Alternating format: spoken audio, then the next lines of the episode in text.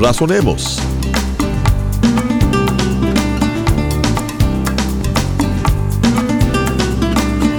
Dios nos ha dado las pautas a seguir para vivir una vida centrada y llena de propósito. En este programa estaremos examinando la Biblia, que es la palabra de Dios escrita y que nos guía a la verdad y al conocimiento mismo de Dios.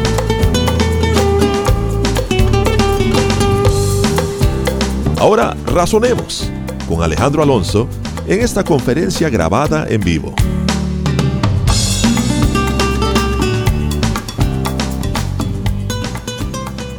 Juan capítulo 2. Vimos en el primer capítulo algo bien interesante de este evangelio diferente a los otros tres evangelios, que Juan empieza a narrarnos desde el principio y él va antes, incluso antes del Génesis, a hablarnos de que en un principio, no necesariamente en el principio del tiempo, ya existía el verbo y el verbo era con Dios y el verbo era Dios. No es que Jesucristo o que el verbo fue una creación después, sino que es parte del mismo Dios, una manifestación de Dios, y nos dice que por medio de él fueron hechas todas las cosas.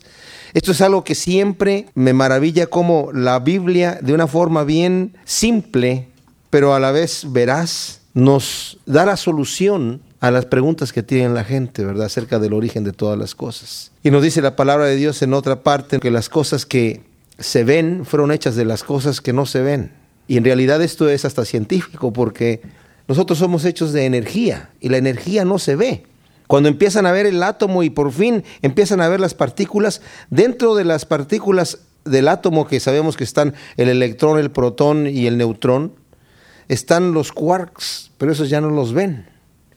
Y es una situación tan impresionante que los científicos dicen que es una energía inteligente. Yo estaba hablando con una persona que entiende un poco más de esto y decía, no, es maravilloso, porque por ejemplo cuando uno ve esos pececillos pequeños que todos dan la vuelta para la misma dirección instantáneamente, como si fuesen eh, comandados por un control remoto todos a la vez, dice, no, es que están, se están comunicando a través de estas partículas subatómicas que son los quarks. Entonces, eh, de ahí donde viene toda la física quantum, que no estamos hablando aquí de teoría, sino ya de ciencia verdadera, son las cosas que no se ven y las cosas, ¿verdad? Todas las cosas que se ven están hechas de las cosas que no se ven. Como la Biblia de una manera tan simple y sencilla nos habla de algo tan científico y veraz. Impresionante cómo el Señor Jesucristo hizo todas las cosas con entendimiento, el diseño que existe en la creación. Están las huellas del Creador en todo lo que está hecho. El Señor no ha escondido su rostro. La firma del autor está en todas partes. De la manera que dice la escritura, que no hay excusa para la persona que niega que Dios es el que creó. Pero ¿por qué niegan las personas una creación inteligente? Porque si aceptan una creación inteligente, tienen que aceptar un creador. Y al aceptar a un creador inteligente, el único creador inteligente que van a encontrar es el Dios de la Biblia inteligente, el único. Y que requiere una respuesta del hombre. No nos hizo al azar. Si hemos sido criados por un Dios inteligente, tenemos un propósito. Qué terrible es que le digan a una persona en la escuela que no tiene propósito en su vida. ¿Se dan cuenta? Nacer, crecer, estudiar, ir a la escuela, que le digan a uno, tú estás aquí por accidente, propósito, ningún propósito. De la vida lo que puedas sacar para ti está bien. Ahí se, se desmoronan todos los valores morales, sociales, y empiezan los problemas que hoy vivimos. Porque si no hay un creador inteligente y no hay moral, y no hay bien ni mal, sino todo es relativo, lo que es bueno para mí es bueno para mí y nadie me puede juzgar. Si la evolución es cierta y venimos por una selección de especies en donde eh, las especies superiores y más fuertes consumieron a las especies inferiores y enfermizas, que continúen entonces los abusos, ¿verdad? Pero no, nuestra misma conciencia nos dicta un fundamento ético del bien y el mal. Y ahí también está la firma del Creador. De manera que dice la palabra de Dios que somos inexcusables si queremos poner como pretextos que yo no me di cuenta. Para negar a la existencia de Dios se requiere muchos más pretextos y más fe que para aceptar la realidad de la existencia de Dios y la firma. ¿Y por qué nos hizo el Señor, nos dice aquí Juan?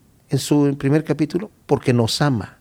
Él vino a los suyos, pero el mundo no le conoció, no le recibió, porque no quiso aceptar que la vida que está llevando es una vida de pecado. Amando más las cosas del mundo, rechazó la verdad. Ese es el constante error del ser humano. Rechazar la reprensión de amor de parte de Dios para continuar en pecado y morir en pecado y morir en el fruto de su propia perdición. Qué terrible. Y el mundo es así. Y es lo que nos estaba diciendo Juan. Vimos también el ministerio de Juan el Bautista predicando el arrepentimiento, que es el primer mensaje que viene antes de el mensaje de salvación. Arrepiéntanse porque el reino de Dios se ha acercado. Arrepiéntanse porque ahora a través de este arrepentimiento va a venir el Salvador. Y entonces entramos aquí en el capítulo 2, ya una vez que nos ha dado la introducción de cómo viene el Señor y empieza a escoger a sus primeros discípulos, obviamente después del tiempo que estuvo en el desierto ayunando, que aquí Juan no lo menciona, empieza su ministerio y hay un detalle especial. Vamos a leer aquí en el capítulo 2 el primer milagro de Jesucristo. Nos lo va a decir al final, que fue una de las primeras señales que hizo, que fue el principio de señales, por lo cual también nos deja ver que no hizo milagros anteriormente, como algunos dicen por ahí, y algunos evangelios apócrifos, que Jesucristo cuando era niño hacía pajaritos de lodo y los aventaba y volaban. No, este es el principio de señales. Anteriormente a esto, el Señor no estaba haciendo milagros. Su ministerio empieza aquí, en este momento.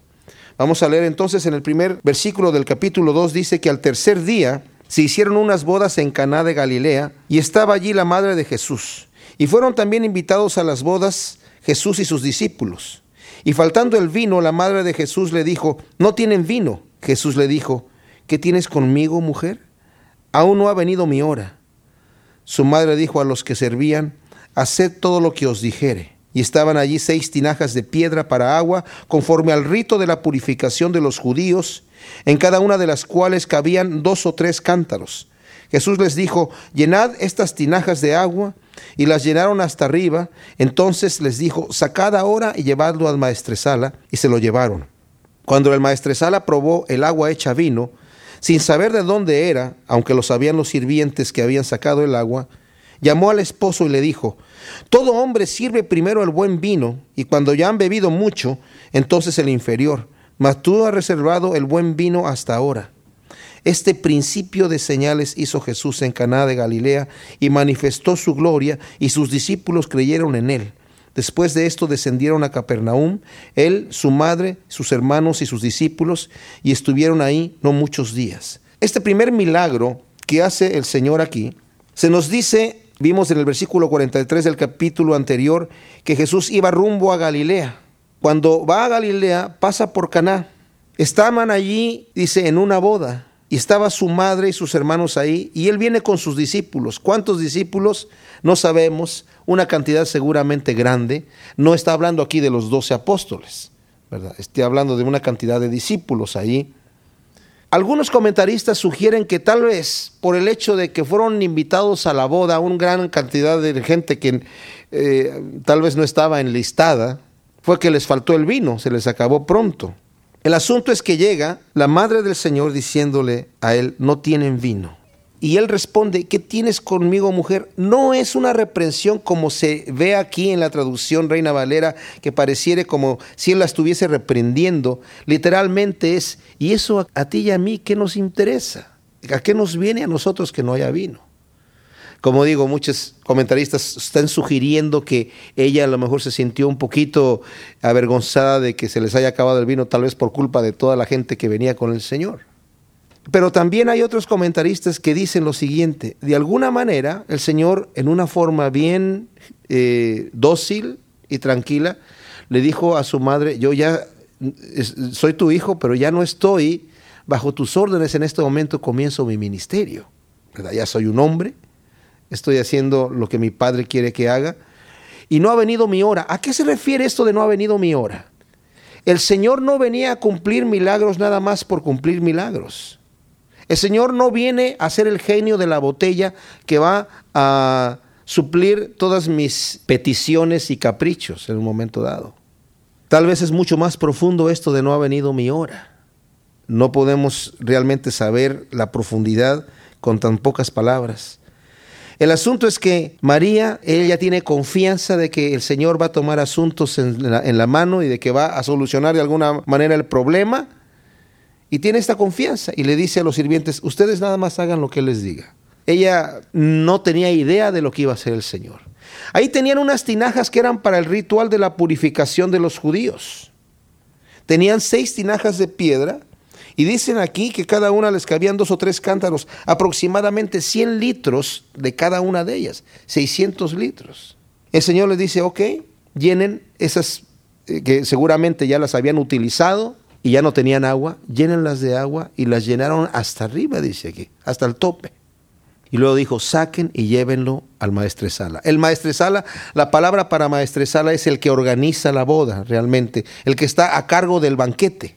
Pero él no proveía las, cosas que estaban ahí, el esposo era el que se encargaba de proveer para los gastos. Entonces, simplemente el maestresala está aturdido porque se acabó el vino y no sabe qué va a pasar. Hay una cosa bien especial aquí, el Señor no habla con el esposo, no habla con el maestresala, simplemente va y habla con los sirvientes. Tiene una conversación con su madre y va con los sirvientes. Los sirvientes empiezan a sacar de esa agua y ya no es agua, ahora es vino. De manera que cuando lo llevan al maestresala, el maestresala lo prueba y dice, ah, ya encontraron vino, él no sabe de dónde venía. Él nada más dijo que se acabó el vino, con algún sirviente dijo que se acabó el vino, seguramente dijeron, a, ver, aquí hay vino, ah, ya encontraron más vino, seguramente, no, no hubo más problema, y lo prueba y es de tal calidad que va y le dice al esposo, oye, normalmente la gente saca el buen vino al principio y ya cuando están un poquito alegres que ya no saben ni cómo gustar la cosa, eh, sacan el peor, pero tú lo has hecho al revés. Aquí hay una situación en donde mucha gente tiene problema y, es de cierta forma problemático el asunto aquí, que dicen, ¿cómo es que Jesucristo convirtió agua en vino? Cuando la Biblia habla mucho en contra del vino, y sobre todo en contra del embriagarse. Saben, este no es un asunto que el Señor aquí está controlando la situación eh, moral de cada persona. Dios a nosotros nos puede proveer en abundancia de muchas cosas, pero no es para que tomemos esa abundancia y nos reventemos. Dice la Biblia, todas las cosas me son lícitas, pero no todas me convienen, no todas me aprovechan. El apóstol Pablo dice, cada uno debe de fijarse en su propia vida lo que le conviene y lo que no le conviene. Yo no puedo decir, ah, todas las cosas me son lícitas, entonces voy a reventarme a hacer lo que yo quiera. Yo me acuerdo que una vez al pastor Chuck Smith en su escuela, porque sabían que era cristiano y para burlarse de él, el maestro de ética le dijo, quiero que me traiga cada uno de ustedes sus valores éticos, una lista de lo que pueden y no pueden hacer. Y sabiendo que Chuck era cristiano, dijeron a este, lo vamos a agarrar aquí, luego nos vamos a burlar de él. A ver, tú primero muéstrame la hojita. Y su, su hoja decía, todas las cosas me son lícitas, pero no todas me convienen. Esa era la cosa. Y no le pudieron decir absolutamente nada. Hay gente que quiere poner restricciones de que tú puedes hacer esto, tú no puedes hacer esto otro. En Colosenses capítulo 2 nos dice que el reino de los cielos no consiste en eso. Y que esas cosas, esas prohibiciones que nosotros nos podamos hacer en un momento dado o que querramos hacer para los demás, no tienen ningún valor contra los apetitos de la carne. Algunos tratan de argumentar que el vino que hizo el Señor aquí era jugo de uva y no era un vino que pudiera embriagar. Los argumentos a favor de esa teoría son muy, muy pocos, muy débiles y no, no, no son buenos, ¿verdad? Aquí están hablando de, de la palabra vino, que es una palabra que es vino, ¿verdad?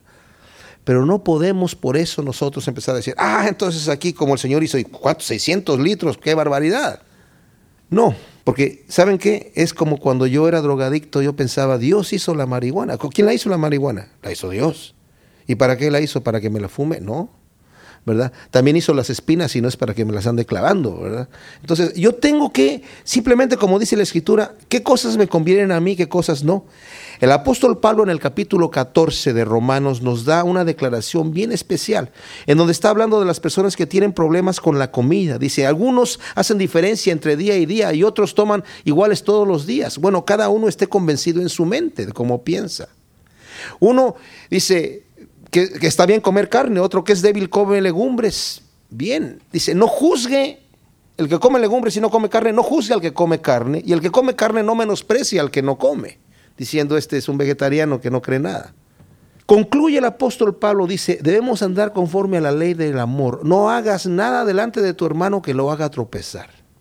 Si haces tropezar a tu hermano por asuntos de comida o de bebida, ya no andas conforme al amor. Dice, bueno es no comer carne y no beber vino, pero cada uno esté plenamente convencido en su mente de lo que hace. Y cada uno participe de lo que va a participar con fe. ¿Qué quiere decir esto? Que yo esté convencido de que está bien para mí eso. Porque el que lo hace sin fe, todo lo que se hace sin fe, dice la palabra de Dios, es pecado. Entonces hay un valor más grande que el de las libertades que yo tengo en las cosas que tengo que hacer y es mi testimonio delante de la gente. Ahora, si yo tengo una libertad delante de Dios, dice el apóstol Pablo allí en, en Romanos 14, ojalá que estés convencido y que eso sea así, porque si haces algo con duda, y dice, ya estás pecando. Si dices tú eso, yo creo que realmente no es bueno para mí, pero fulano lo hizo, así que yo también lo voy a hacer, voy a caer en pecado. Y si yo participo de algo que para mí está bien, pero para otra persona no, lo voy a hacer caer en pecado. Y dice, ¿tú vas a hacer que peque alguien por quien Cristo murió? No, de ninguna manera.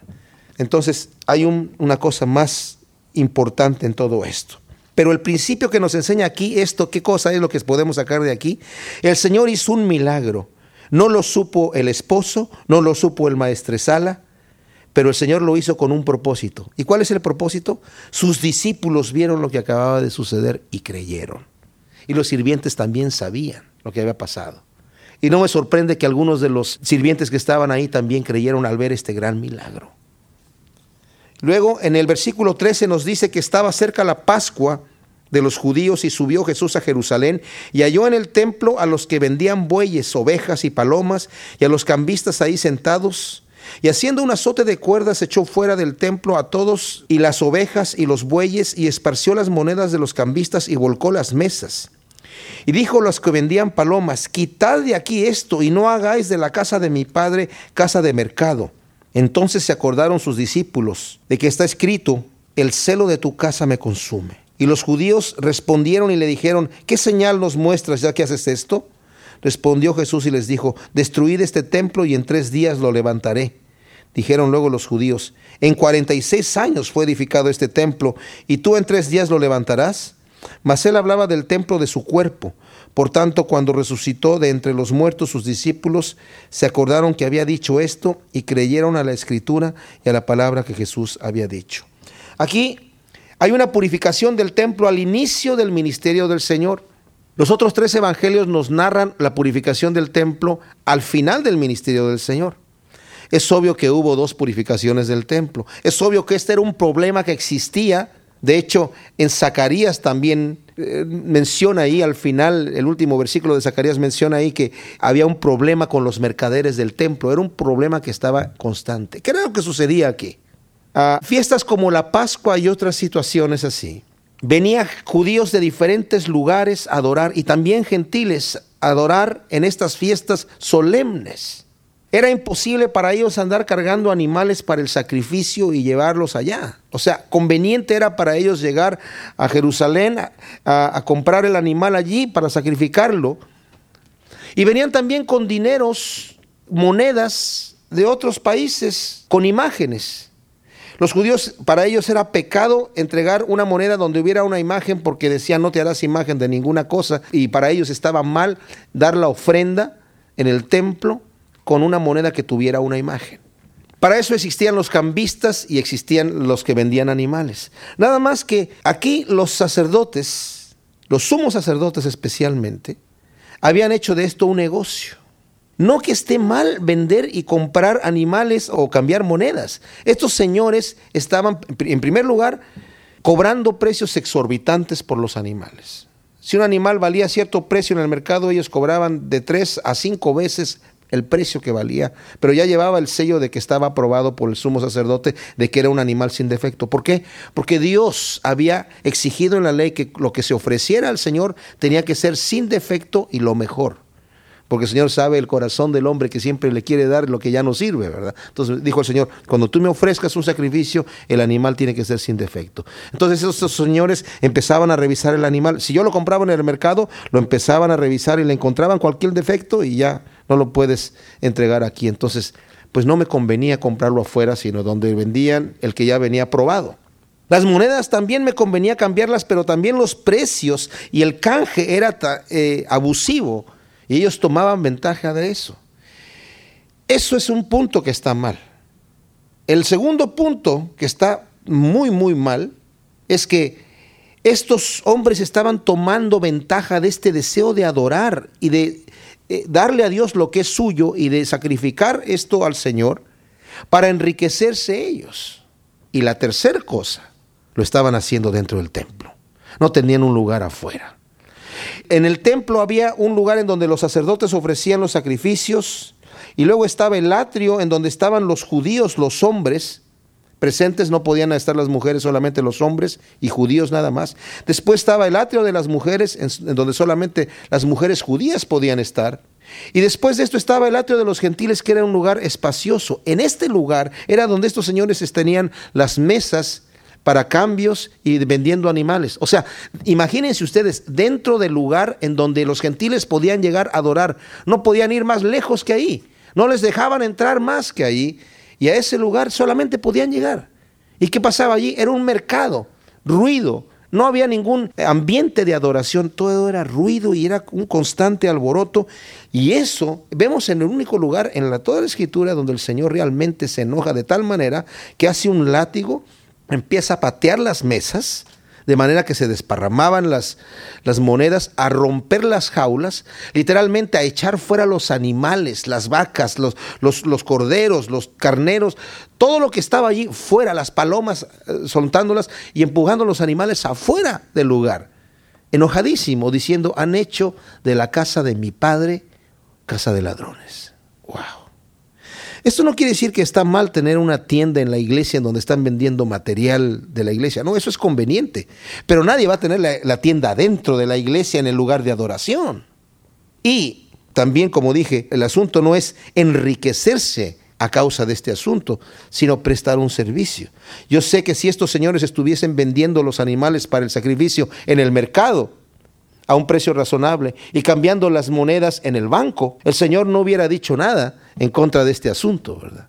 Pero estaban dentro de la casa de Dios, en el, justamente en donde era el atrio de los gentiles. ¿Por qué? Porque ese era el lugar importante, era el lugar de reunión general. Y estos hombres habían aprovechado de eso para poner su puesto de mercado en el lugar de reunión, obviamente. Qué terrible. Y luego le preguntan, oye, ¿Y por qué estás haciendo esto? Ya que no pueden, no lo pueden rebatir y no pueden pelear contra él, porque el Señor está totalmente en control y la gente, me imagino que estaba de acuerdo con él. Le dicen, oye, eh, ¿con qué autoridad, qué señal tienes? Y el Señor nada más les dice, destruyan este templo y yo lo voy a reedificar en tres días. Él estaba hablando de su cuerpo. Pero ¿saben qué pasa aquí? Ellos creen que es el templo que estaba en construcción. El, templo que estaba en construcción aquí era el mismo templo que Zorobabel había hecho hace muchos años antes, pero que Herodes el Grande lo empezó a modificar y a reconstruir y a, hermosear y a, de hacer de este templo una obra majestuosa. Casi dicen que estaba más hermoso que el que hizo Salomón, y vaya que el que hizo Salomón era una obra impresionante. Que no se terminó de construir hasta el año 68, me parece, o 67 y después fue destruido en el año 70. Aquí todavía estaba en construcción. Entonces, pero ya llevaba 40 años de construcción y por eso le dicen, en 46 años fue edificado este templo y tú dices que en tres días lo levantará, pero dice aquí, él hablaba del templo de su cuerpo y los discípulos entendieron esto cuando el Señor resucitó. Estando en Jerusalén en la fiesta de la Pascua, muchos creyeron en su nombre, viendo las señales que hacía, pero Jesús mismo no se fiaba de ellos porque conocía a todos y no tenía necesidad de que nadie le diese testimonio del hombre, pues él sabía lo que había en el hombre. Mucha gente estaba impresionada de los milagros del Señor, muchos lo estaban siguiendo, pero él sabía que hay gente, como el día de hoy también, hay gente que solamente escuchan el mensaje y van por un momento, pero no continúan, no llegan al final. Y saben, es importante, una vez que iniciamos la carrera, que la terminemos, porque si no, en vano la hemos iniciado. Es importante que terminemos. Este mismo Juan que nos está escribiendo aquí acerca de, de este detalle de que el Señor no se fiaba de ellos, nos dice en su primera carta, en el segundo capítulo, y el versículo 28 dice, ahora hijitos, permaneced en Él, para que cuando se manifieste tengamos confianza, para que en su venida no nos alejemos de Él avergonzados. Permaneced en Él, para que cuando Él se manifieste tengamos confianza y no nos alejemos de Él avergonzados.